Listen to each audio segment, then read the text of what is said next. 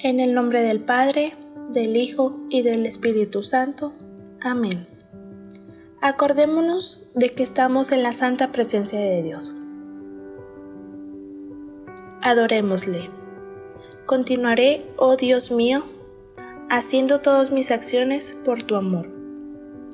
Hoy es 28 de mayo y acordámonos que nuestro valor del mes es la madurez. Para comenzar, te invito a que unidos en oración entremos a la presencia de Dios, haciéndonos conscientes de que Él nos acompaña en todo momento. Tema. Todo lo que te mande. Me conocen por Jeremías.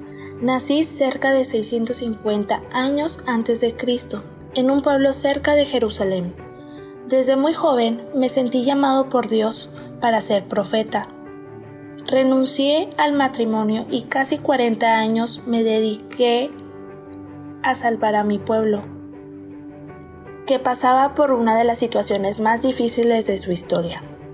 Entre las cosas que hice fue denunciar los pecados e injusticias en mi país, pero esto me trajo muchos enemigos del pueblo y gobernantes. Intentaron hacerme daño, me persiguieron, y me encarcelaron. Ahí pasé por momentos muy difíciles de mi vida. Después vino la destrucción de Jerusalén y me expulsaron de mi pueblo. Dios nunca me abandonó, según me lo prometió. A pesar de todo, nunca traicioné a mi Dios, ayudé a mi pueblo y eso me hizo sentir muy... Mensaje. El servir a otros a veces no es fácil, cuesta mucho trabajo, amor y entrega. Se necesitan corazones valientes, amables y deseosos de ser otros Cristos en medio del mundo. Aplicación. Hay veces que estamos muy cómodos con nuestras cosas y las pocas tareas que nos dan nuestros mayores, pero siempre puedo dar un poco más y estar atento a las necesidades de los demás para apoyar la construcción del reino de Dios. Máxima.